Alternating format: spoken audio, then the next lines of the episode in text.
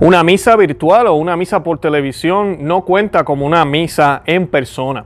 Es lo que nos está diciendo el cardenal Sara, es lo que nos está diciendo el Vaticano a través de un documento que inclusive fue firmado por el Papa Francisco, donde se está pidiendo que se abran las iglesias a nivel mundial.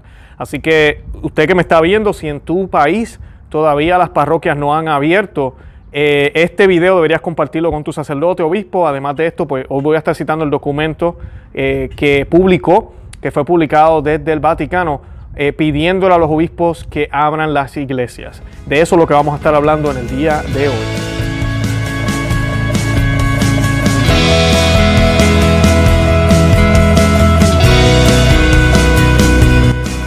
a Conoce, Ama y Vive tu Fe. Este es el programa donde compartimos el Evangelio y profundizamos en las bellezas y riquezas de nuestra fe católica. Les habla su amigo y hermano Luis Román y quisiera recordarles que no podemos amar lo que no conocemos y que solo vivimos lo que amamos. Eh, hace unos, unas semanas atrás nosotros hicimos un programa donde hablábamos de esta preocupación sobre las misas, eh, ¿verdad? Porque la Santa Misa prácticamente, el mundo ha dicho a muchos gobiernos, eh, de que no es esencial, ¿verdad? Jesús no es esencial, Cristo no es esencial. Y a quienes les toca decirle al mundo que lo más esencial en esta vida no es ni siquiera la comida, no es el aire que respiramos, no es eh, todas las comodidades que podamos tener, sino que es Dios, Jesús, ¿verdad? La Eucaristía. Y le toca decirle eso al mundo, a la Iglesia Católica, a nosotros. Y lamentablemente esta pandemia ha mostrado que no fuimos valientes al decir eso como iglesia. Ah, nos hemos dejado manipular por parte de los gobiernos. Y pues hoy ya el Vaticano, un poco tarde, pero pues ya han sacado un documento donde están pidiendo a los obispos que ya, que abran las parroquias, que abran las iglesias. Y este eh, documento ha sido enviado a todos los obispos del mundo. Y esto es importante, ¿por qué? Porque un mandato de nuestro Dios, ¿verdad? Es honrar, es eh, santificar la fiesta, es uno de los mandamientos. Y pues nosotros la mayor fiesta que tenemos es todos los domingos, el Día del Señor, muy bien documentado en las Sagradas Escrituras. Vemos cómo los primeros cristianos se reunían los domingos y celebraban la Eucaristía. Están en la Sagrada Biblia, están en documentos de los primeros siglos. Y vemos cómo los judíos, y todavía nosotros celebramos el sábado, el día de descanso, el día del Señor, que para los cristianos ahora es el domingo. Y pues eh, esto es importante porque no podemos perder eso. No podemos irnos en contra de Dios y pensar que porque el obispo dice que si no voy estoy excusado, no hay problema. Y ustedes saben que en el programa anterior que hicimos hace un tiempo sobre este tema, hablábamos de que si esto se deja indefinido, eh, ¿qué va a pasar? Se va a convertir la misa en una práctica de la iglesia antigua, una práctica que se hacía en antaño. Ese era el miedo que teníamos aquí en el canal. Gracias a Dios ya salió este documento, así que vamos a ver cómo la iglesia reacciona. Y pues antes de comenzar, yo quisiera que hiciéramos una oración a la Santísima Virgen María y la vamos a hacer en el nombre del Padre, y del Hijo, y del Espíritu Santo. Amén. Oh bienaventurada y dulcísima Virgen María, Madre de Dios, toda llena de misericordia, hija del Rey Supremo, Señora de los ángeles, Madre de todos los creyentes, hoy y todos los días de mi vida, deposito en el seno de tu misericordia mi cuerpo y mi alma, todas mis acciones, pensamientos, intenciones, deseos, palabras, obras, en una palabra, mi vida entera y el fin de mi vida, para que por tu intercesión todo vaya enderezado a mi bien según la voluntad de tu amado Hijo y Señor nuestro Jesucristo. Y tú seas para mí, oh Santísima Señora mía, consuelo y ayuda contra las asechanzas y lazos del dragón y de todos mis enemigos. Dígnate alcanzarme de tu amable Hijo y Señor nuestro Jesucristo, gracias para resistir con vigor a las tentaciones del mundo, demonio y carne, y mantener el firme propósito de nunca más pecar y de perseverar constante en tu servicio y en el de tu Hijo. También te ruego, oh Santísima Señora mía, que me alcances verdadera obediencia y verdadera humildad de corazón, para que me reconozca sinceramente por miserable y frágil pecador, impotente, no solo para practicar una obra buena, sino aún para rechazar los continuos ataques del enemigo, sin la gracia y auxilio de mi Creador, y sin el socorro de tus tan santas preces. Consígueme también, oh dulcísima Señora mía, castidad perpetua de alma y cuerpo, para que con puro corazón y cuerpo casto pueda servirte a ti y a tu Hijo en tu religión. Concédeme pobreza voluntaria, unida a la paciencia y tranquilidad de espíritu, para sobrellevar los trabajos de mi religión y ocuparme en la salvación propia de mis prójimos. Y alcánzame, oh dulcísima Señora, caridad verdadera, con la cual ame de todo corazón a tu Hijo Sacratísimo y Señor nuestro Jesucristo, y después de Él a ti sobre todas las cosas, y al prójimo en Dios y para Dios, para que así me alegre con su bien y me contriste con su mal. A ninguno desprecie ni juzgue temerariamente, ni me anteponga a nadie en mi estima propia. Haz, oh Reina del cielo, que junte en mi corazón el temor y el amor de tu Hijo dulcísimo, que le dé continuas gracias por los grandes beneficios que me ha concedido, no por mis méritos, sino movido por su propia voluntad, y que haga pura y sincera confesión y verdadera penitencia por mis pecados, hasta alcanzar perdón y misericordia. Finalmente te ruego que en el último momento de mi vida, tú, única Madre mía, puerta del cielo y abogada de los pecadores, no consientas que yo, indigno siervo tuyo, me desvíe de la santa fe católica. Antes, usando de tu gran piedad y misericordia, me socorras y me defiendas de los malos espíritus, para que lleno de esperanza en la bendita y gloriosa pasión de tu Hijo y en el valimiento de tu intercesión, consiga de Él, por tu medio, el perdón de mis pecados, y al morir en tu amor y en el amor de tu Hijo, me encamines por el sendero de la salvación y salud eterna. Amén. En el nombre del Padre, y del Hijo, y del Espíritu Santo. Amén. Bendito sea Dios. Bueno, y hoy pues les voy a estar compartiendo esta información y es importante porque lamentablemente en muchos países los obispos no han sido bastante, como digo yo, vocal, no han, no han hablado, no han peleado, eso es lo que deberían estar haciendo, peleando contra los gobiernos y ver cómo pueden hacer para que las iglesias se abran y haya seguridad en términos ¿verdad? Este, higiénicas y de salud, que es lo que al mundo le está preocupando ahora. Ya sabemos, estamos en casi a finales del año 2020 y las cosas han cambiado.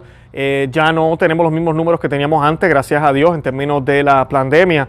Así que pues ahora ya es hora, ya es hora de volver poco a poco a la normalidad. Y pues eh, Aquí en Estados Unidos van bastante adelantados, hace rato que las iglesias están abiertas, lo triste de esto son las medidas que se han impuesto eh, de eh, prácticamente prohibir la comunión en la boca, que es lo que hemos denunciado aquí, es lo que hemos pedido a las personas, que eso no está bien, le hemos dicho a las personas. Y también hemos hablado de todas estas normas que se han impuesto en la comunión en la boca, que se han eh, prohibido la comunión en la boca, que es lo que estamos diciendo aquí. Y la carta inclusive eh, menciona esto, pero no muy claro, pero lo dice y vamos a hablar en qué párrafo lo está diciendo, donde habla muy clara, habla bastante claro de que se tiene que permitir a los comulgantes recibir a Cristo como, como prevista, como estaba previsto. Y pues, ¿qué está queriendo decir? Como ha estado previsto, es pues como se hacía siempre, en la, en la boca y en la mano, ¿verdad? Nosotros aquí en Conoce a tu Fe hemos hablado, ya hemos ah, dicho los argumentos y lo que la iglesia siempre ha enseñado, los concilios, sínodos, lo que los santos han hablado sobre las manos consagradas de sacerdote y por qué la comunión en la mano está mal. Ah, pero el punto aquí que hemos traído a colación en este último año con esto del virus es la provisión, el prohibirnos comulgar en la boca. Ese es el colmo también. Y pues eh, eso es lo que también mencionan en la carta. Y dicen, una carta a los presidentes de la conferencia episcopal, episcopales, el cardenal Sara afirma la necesidad de volver a la normalidad de la vida cristiana. Allí donde la emergencia sanitaria causada por la pandemia lo permita y que asistir a una misa a través de los medios de comunicación no es equiparable con la participación física en la iglesia. Y esto es importante porque muchas personas cuando yo hablaba en estos días estábamos así, ¿verdad? Un poco con la crisis, eh, y yo inclusive tuve como unos dos fines de semana que, en el caso mío, y disculpen los que me están viendo, que tal vez llevan meses sin recibir al Señor, yo gracias a Dios tuve la fortuna de solamente dos fines de semana tener que quedarme en casa y hacerlo desde el televisor. Y algo que nosotros sabíamos, pero hay gente que a veces no sabe, es que eso no cuenta como ir a la misa. Claro, nosotros estamos eh, dispensados, estamos excusados por los obispos. Así que no caemos en pecado mortal por no ir a la misa ese día y quedarnos en la casa. Pero, pero realmente no cuenta, o sea que realmente no tomamos misa, no, no celebramos la misa, punto. Y pues hay personas que sí creen que se celebra la misa por la televisión, no. Y las gracias no son las mismas. Hay sacerdotes que han dicho, no, tú puedes, las mismas gracias se reciben desde tu casa. No, jamás. Tienes que estar presente, tenemos que estar ahí presentes, es parte del sacramento, es parte de, no del sacramento, pero de la mecánica de este sacramento. Es igual que la confesión, no se puede hacer por teléfono, ni se puede hacer virtual. Uno tiene que estar en persona al frente del sacerdote. Y pues eh, es bien importante esto porque se nos olvida y hay personas que ya estaban entendiendo que, ah, no había problema, desde mi casa lo puedo hacer. Y esa otra, preocupación era que las personas entonces empezaran a darse cuenta, mira, el catolicismo puede ser desde mi casa, es más cómodo hacerlo así, no me tengo que levantar tan temprano. Y pues eh, no, eso no es cierto, no es correcto. Dice el cardenal Sara en su carta, es urgente volver a la normalidad de la vida cristiana con la presencia física en la misa, donde las circunstancias lo permitan. Eh, ninguna transmisión es equiparable a la participación personal o puede reemplazarla. En cuanto afirma el cardenal Robert Sara, prefecto de, la, eh, eh, prefecto de la Congregación para el Culto Divino y la Disciplina de los Sacramentos, en una carta sobre la celebración de la liturgia durante y después de la pandemia, que se titula Volvamos con alegría a la Eucaristía. El texto dirigido a los presidentes de las conferencias episcopales de la Iglesia Católica fue aprobado por el Papa Francisco el pasado 3 de septiembre. Ah, la carta dice lo siguiente, dice, en el texto se lee que la comunidad cristiana nunca, nunca ha perseguido el aislamiento y nunca ha hecho de la iglesia una ciudad con puertas cerradas.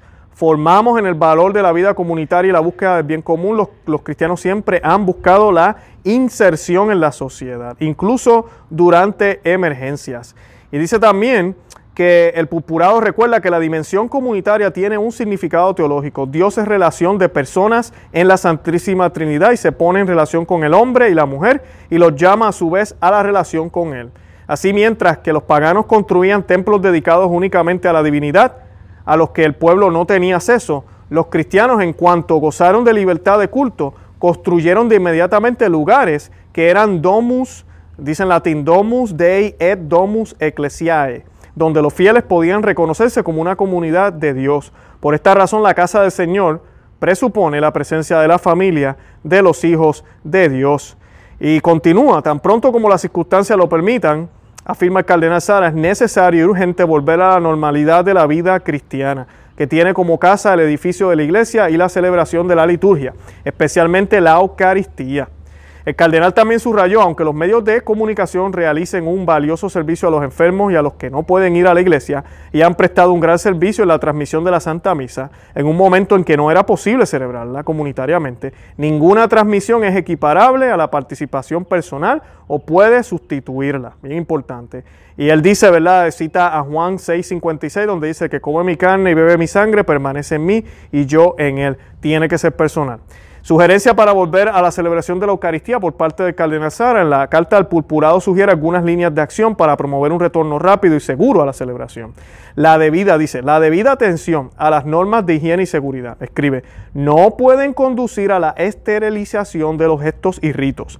Además confía en la acción prudente pero firme de los obispos para que la participación de los fieles en la celebración de la Eucaristía no sea, no catalogada por las autoridades públicas como una reunión y no se le considere comparable y ni siquiera subordinada a formas de agresión recreativa, de agregación, disculpen, de agregación recreativa. Básicamente aquí lo que está hablando es que nosotros no estamos subordinados a los gobiernos. Hay unas leyes del gobierno y sí la iglesia tiene que cooperar con eso, pero el gobierno no dicta ni dice cómo nosotros vamos a celebrar lo que hacemos dentro del templo, dentro de la iglesia. El gobierno no tiene autoridad para eso. Eh, también él habla del respeto de la, eh, de las normas litúrgicas. Dicen, en esta carta se exhorta a, facilitar a los fieles su participación en las celebraciones, pero sin improvisadas experimentaciones rituales y respetando plenamente las normas contenidas en los libros litúrgicos que regulan su realización y reconociendo a los fieles el derecho a recibir el cuerpo de Cristo y adorar al Señor presente en la Eucaristía de manera de la manera prevista, sin limitaciones, que vayan incluso más allá de lo que prevén las normas de higiene dictadas por las autoridades públicas o los obispos. Bien importante, sin limitaciones. Y pues eh, la iglesia siempre ha hablado de eso, el documento Redenciones Sacramentum habla de eso también. El único impedimento para una persona no poder recibir la Sagrada Comunión es pecado, es el pecado, el no estar en gracia. No puede ser que porque la persona se arrodilló le vamos a negar la comunión. La persona abrió la boca, sacó la lengua para que se la den en la, en la lengua, en la boca, no, no se la quiero dar. Eso no es razón. Y ni siquiera la enfermedad debe ser razón para alterar lo que era previsto, lo que siempre se hizo, lo que siempre se ha, se ha hecho. Bien importante, no es muy clara la carta en ese sentido, pero lo está, lo está diciendo. Y el cardenal también hace una exhortación a la obediencia Y pues algo que me gusta es que habla de lo que es la verdadera obediencia. Dice, un principio seguro para no cometer errores es la obediencia. Obediencia a las normas de la iglesia. Después dice, coma, obediencia a los obispos. En tiempos de dificultad, por ejemplo, pensemos en las guerras, en las pandemias, los obispos y las conferencias episcopales pueden dar reglamentos provisionales, ¿verdad?, a los que hay que obedecer. Y eso es importante, pero y, sin desobedecer las normas de la iglesia. Él lo pone en ese orden. Y ese es el punto que hemos hablado aquí muchísimo también con esto de la comunión en la mano impuesta y la eliminación de la comunión en la boca. Y pues él está, lo que no me gusta de la carta es que no es tan clara con todo este tipo de, de problemas, pero si uno la lee bien, lo está diciendo claramente. Un principio seguro para no cometer errores es la obediencia. Dice obediencia a las normas de la iglesia. ¿Cuáles son las normas de la iglesia? Que la comunión se puede distribuir en la boca y que debe distribuirse en la boca, que es la manera preferida y tradicional que, ¿verdad? que siempre ha sido para la iglesia, que es la manera más correcta. Claro, la, en donde se permita se puede hacer en la mano, dice el documento. O sea, que por qué se cambia de, de momento, ah, por una enfermedad o porque el obispo se quiere ir por encima de la ley universal que es lo que hemos estado denunciando aquí. Y pues eh, él concluye con eso de que debemos eh, regresar a la normalidad y volver otra vez a celebrar misa. Y esto pues sí son buenas noticias. En el caso mío, acá en donde yo voy, eh, ya yo sé que para el primero de octubre, ¿verdad? Esa dispensación, ¿verdad? Esa, esa, excusa que nos ha dado el obispo ya no va a estar en efecto, o sea que tenemos que ir a la Santa Misa. Sí, hay algo importante que todos debemos entender. Si usted es mayor de edad y usted piensa que, bueno, vamos a suponer, está enfermo o usted está en riesgo, se lo han dicho, usted es un candidato en riesgo a poder contraer cualquiera de estas enfermedades, o usted eh, tiene algún tipo de enfermedad terminal, o su sistema inmunológico es bien débil, que hay personas así. Dicen los obispos, algunos ya de los que han dicho que van a empezar a abrir las iglesias bien y que van a, los que están abiertos, que ya van a ser obligatorio ir a la misa, como debe ser, eh, están diciendo que, mira, no, el que tiene ese tipo de razón está excusado y siempre lo ha estado. La iglesia siempre ha tenido esas eh, excepciones cuando hay ese tipo de situación. O sea, que usted está enfermo, usted tiene una circunstancia así y no puede ir verdaderamente, honestamente usted no puede levantarse eh, o no puede ir o llegar a la Santa Misa, usted está excusado. Eh, mi recomendación y la recomendación de muchos obispos es que pues haga un rosario, puede verla por la televisión, pero usted no puede decir que hizo la, celebró la misa. No la celebró, pero santificó el día un poco a su manera, ¿verdad? Porque solo Dios puede santificarlo, por eso es que tenemos que ir a la misa. Eh, en Cristo es que solamente estas cosas se hacen posibles, por eso es que hay que ir a la misa, eh, porque el, el, sacerdote estuvo en persona a Cristo, pero el Señor es quien eh, quién, es la misa. Por eso eh, la misa siempre es perfecta. La misa siempre, no importa lo mal que la celebren en términos humanos, el sacerdote y las barbaridades que a veces uno ve por ahí, la misa, la misa es la misa porque es Cristo. Claro, eso no significa que vamos a hacer lo que nos dé la gana. ¿Por qué? Ah, porque es Cristo. No, imagínate. Eso es falta de amor por parte de nosotros. Nosotros tenemos que hacer lo que tenemos que hacer. Pero eh, quien la misa se celebra por los méritos del Señor, la misa fue instituida por el Señor, en la misa el Padre actúa en persona de Cristo, eh, la misa se le ofrece al Padre a través eh, ¿verdad? de Cristo, por Cristo y en Cristo, quien se ofrece es el Hijo, ¿verdad? por nuestros pecados, que es de agrado al Padre. ¿verdad? Y por el Espíritu Santo nosotros podemos entonces tener al Señor, ¿verdad? Convertirnos en templos de Él y a la misma vez poder recibirlo en el pan y vino, ¿verdad? Que dejan de ser pan y vino para ser eh, el cuerpo de Cristo y, ¿verdad? y nos transportamos al Gólgota, nos unimos al Gólgota, al único sacrificio eh, que se hizo hace dos mil años. Es hermoso, la misa es hermosa. Gracias a Dios que eh, tenemos este llamado. Ojalá los obispos comiencen a abrir las parroquias. Esto es verdaderamente necesario. No podemos seguir con las parroquias cerradas y las que están abiertas medio vacías. No. también habla en la carta de eso, no llegué a esa parte, pero él habla de, esa, de eso también, de que tenemos que tratar de hacer lo posible para que todos tengan la oportunidad de asistir porque si ahora vamos a decir que es, es, obligación, ya no están excusados, pues entonces tenemos que hacer lo posible para que las personas puedan entrar. O sea que esto de que hayan 10 personas en una iglesia que caben eh, unas 100 o 200 personas, ya no más, no es necesario. Eh, así que pues eh, ojalá los obispos y los sacerdotes escuchen este mensaje y obedezcan. Hablan tanto de obediencia, ahí está la obediencia que deberían tener. Bueno, los invito a que visiten nuestro blog, no se llama que se suscriban aquí al canal en YouTube y que le den me gusta y que lo compartan y le dejen saber a otros que existimos. ¿Verdad que los amo en el amor de Cristo? Y Santa María, ora pro nobis.